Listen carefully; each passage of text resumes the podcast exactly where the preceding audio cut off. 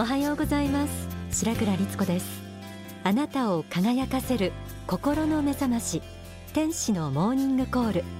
この番組では一人でも多くの方々に幸せになっていただきたいと願い幸福の科学の仏法真理を毎週様々な角度からお伝えしています。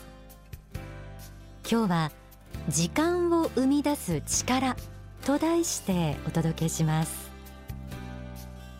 皆さんの中には語学や資格取得などのスキルアップに関心を寄せているという方もいらっしゃるんじゃないでしょうか。とはいえやる気はあるんだけど忙しくて勉強する暇がないという壁はつきまとうものですよね。まとまった休みでもできれば集中して勉強できるけどそれも無理だからなんてため息をついたことありませんか？今日はそんなあなたにぜひ聞いていただきたいテーマです。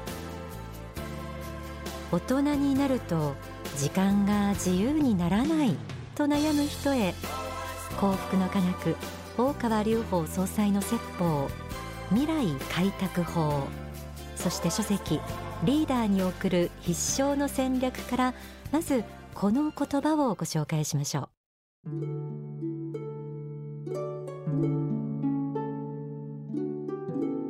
一日に人間が持っている時間は皆同じであるということです。もちろん寿命の長さは人によって違うかもしれませんが誰にとっても一日は24時間であり変わらないのです。この24時間をどう過ごしどう使っていくかによって未来は変わってくるのです。それは非常に公平なものです。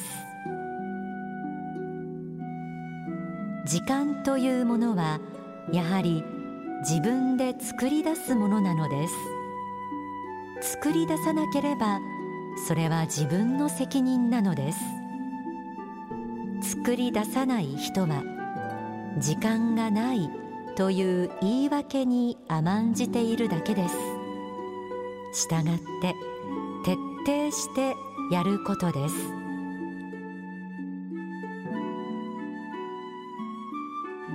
一日が24時間じゃなくて30時間ぐらいあったら睡眠時間もたっぷりとってあれもこれも好きなことをできるのになんて思ったりしませんか？でもそうは言っても誰にとっても一日は24時間。一日の時間がそれ以上増えることはありません。けれど私たちが自分で時間の使い方を変え自由にできる時間を作り出すということが大事なんですよね。それに24時間がどんな人にも公平に与えられている中で時間を作り出すということは時間の中身を変えるということなのかもしれません。ぜひ時間を味方につけて最大限に活用できる自分になりたいものです。とはいえ私の仕事ではこれ以上時間短縮できないとかやるべきことが多すぎてなかなか自分次第とはいかない。という人もいらっしゃると思います。そんな方は改めて次のことをチェックしてみてください。書籍日本の繁栄は絶対に揺るがないから朗読します。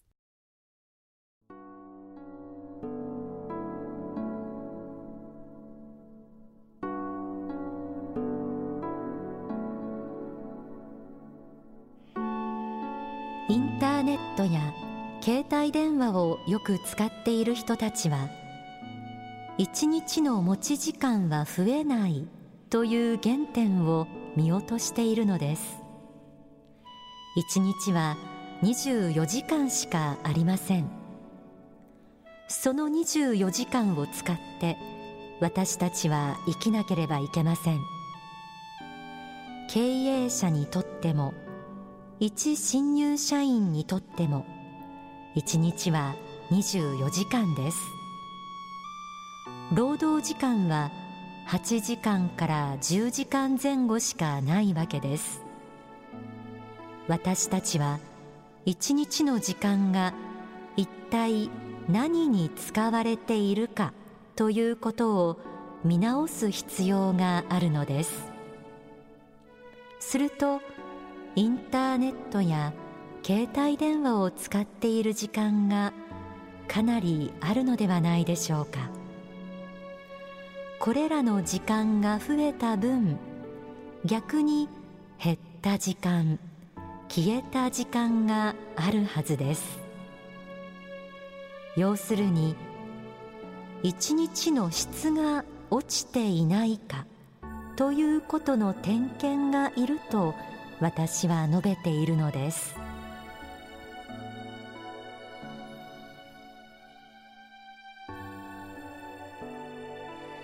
一日の質が落ちていないか。と言われるとちょっと痛いところを疲れたなと思ってしまいます。仕事で疲れた後なんかはついぼーっとテレビを見てしまったり目的なく漫然とインターネットで情報に触れていたりそれが癖になっていると分かっていてもなかなかやめられないものですよね。でも一日のうちで無駄に使い続けている時間がないかどうかチェックしてみることから始めてみてください。そしてそれが悪い習慣になってしまっているならそれを変える努力も必要です。まずは一日のうちの無駄な時間を減らすぞという意志を強く持つこと。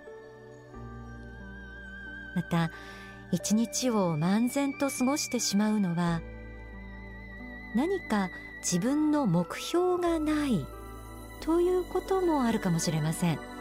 ですからいついつまでに本を何冊読むとかいついつまでにこの資格を取るとか目標をはっきりさせることも一つの手段と言えそうです。時間がないという人でもよくよく一日の行動を振り返ってみると朝電車の中お昼時など細切れの時間はあるということは多いと思います。未来開拓法の説法ではこう説かれています。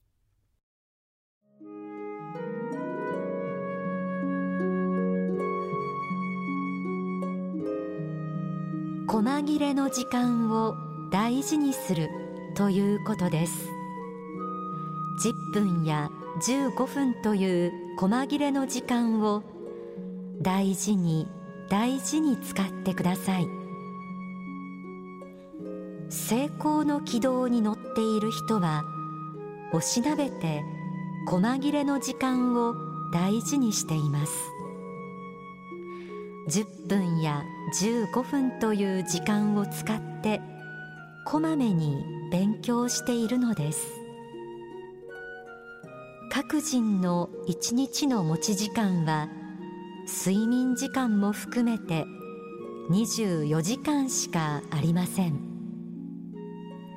したがってやるべきことは細切れの時間小さな時間を大事に使い分けながら努力を継続することです。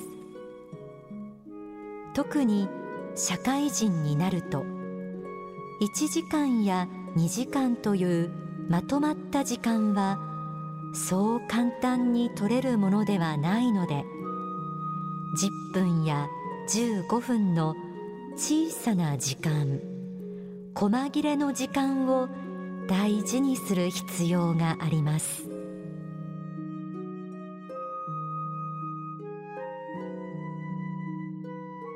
一日の中の見逃してしまいがちなほんの数分だったとしても探してみると意外にあるものです。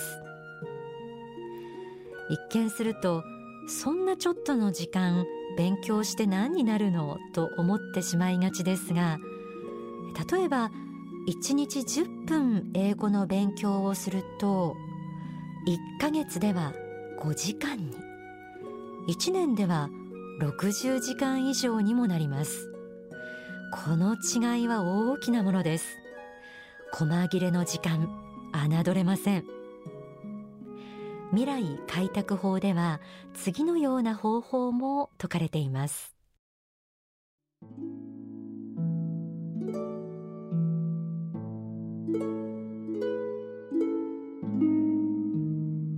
即断即決型で一つ一つの仕事を早く片付けていくことが大事です。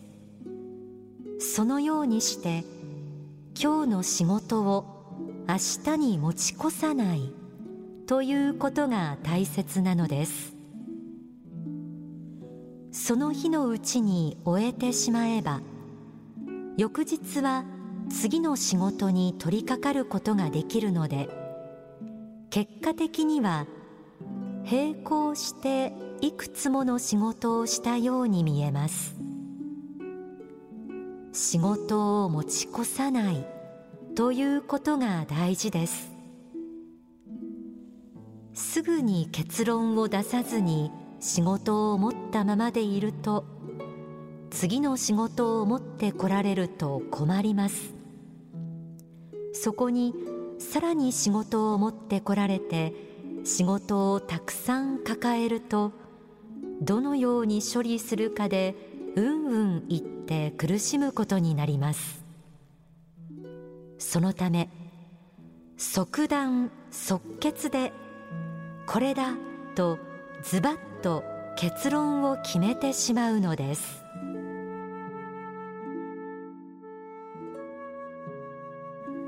今日の仕事を明日に持ち越さないとありました。手の中にたくさんの仕事を抱えて忙しい忙しいと言っている人いないでしょうか。一つ一つその時サクッと解決してしまおうという潔さも大切だということなんですよね。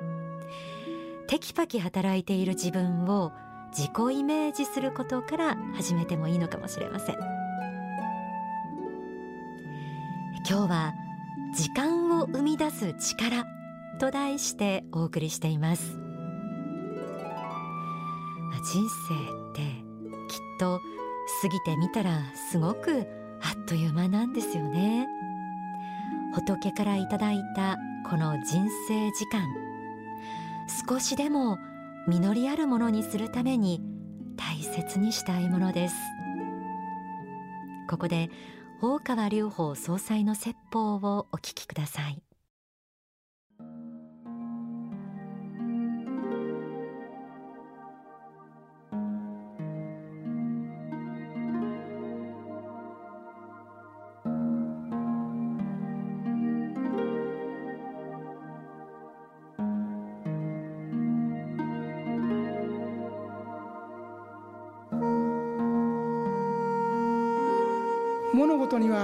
でもそうですけれども目標目的があってどういうふうにしていけばいいのかという筋道が立っている人にとってはいとも簡単に仕事というものは片付いていきますが先が見えない人どうしたらいいかがわからない人自分がどっちに向かっていったらいいかがわからない人にとっては試行錯誤の連続ですね。そして無駄な時間がいっぱいできてきます。ところが人生の目的と使命をはっきり知ってる人から見るとそういう無駄な時間が出ないことになりますね。じゃあ目的と使命をもっと噛み砕いて言えばどういうことなのか。人間は霊的存在。そう神の子である。神の子であって神の子としての使命をこの地上に実現していくことこそがその本質であるんだ。神の子としての使命とは一体何なんだろうか。それはこの魂学習の場であるところの地上をユートピアにしていくことなのだ。ユートピア社会とはどういう社会なのだろうか。それは地上に生きている人たちがみんな住みよくてお互いに愛し合いながら生きていける世界なのだ。光に満ちた世界なのだ。そういうことを作ることを使命として生まれ変わっているのだ。こういう事実を知っておりますと人生の生き方がどうなりますか。無駄が非常に少なくなるわけです。試行錯誤している人に比べてね。あの世なんか本当にあるんだろうかと思ってるような人もまだだいぶいらっしゃるかもしれませんけどもこれは疑う余地がないことなんです。そしてあの世があるということはどういうことかっていうとね死んで初めてそれを知る人と生きてるうちに気が付いた人とでは随分違いますよということを言ってるんです。すなわち死んで初めてあの世があるということを知った人は相当無駄な時間を使ってますよっていうことでそれまでの間に無駄な生き方人生の時間のロスがかなりありますよということを言ってるんです。早いうちにその事実を知った人には時間の無駄が少なくなります。非常に自分の時間を管理することができます。そして時間の密度とその面積を広げて自分の大きな仕事を完成していくことができるようになっていくわけですね。このように皆さん時間というものはお金以上のものなんです。お金を使う時に予算を立てて使いましょう。それ以上のものが時間であるのです。すなわち時間を予算化しなきゃいけないんです。自分の時間というものを予算だと思ってどういうふうに使っていくかということを決めていかなきゃいけないんです。予算であればその使い道があります。その使い道を決めてそして使う時に一番効果的な使い方をしなければいけないんです。一番効果的な使い方をしなければいけない。その密度を濃くしなければいけない。またその時間の面積を広くしなければいけない。一生の間で。この両者をやっていかなければなりません。時間の予算化ということは非常に大事です。1日は24時間です。一生は80年ぐらいのもんです。普通はね。それを無駄にしないで予算化していくこと大事なところに使っていってそして大きい時間を生み出していくこと。これが非常に大事なことであるのです。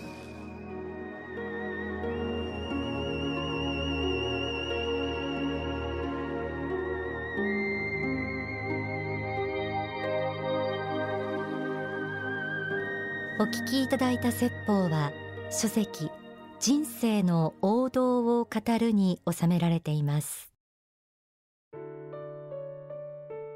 自分の時間の使い方を見直して時間のコントロールをしていきましょう。それは自分の心のコントロールにもつながると思います。時間を大切にする生き方というのは実は仏の御心にかなっていることになるんです。